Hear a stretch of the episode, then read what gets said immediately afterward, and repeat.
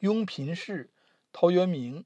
一，万族各有托，孤云独舞衣。皑皑空中灭，何时见余晖？朝霞开肃雾，众鸟相与飞。迟迟出林鹤，未夕复来归。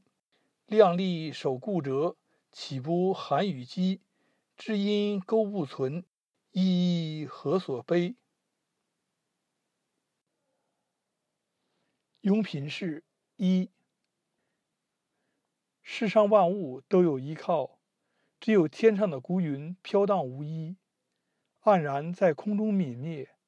哪一天再放光辉？朝霞破开夜雾，群鸟相伴飞翔，迟迟飞出树林，还没到晚上就飞回来。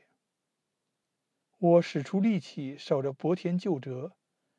难道不怕忍饥受冻？知音如果没有了，算了吧，还有什么悲伤的呢？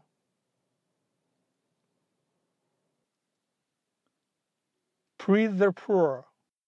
One, everything has a dependency.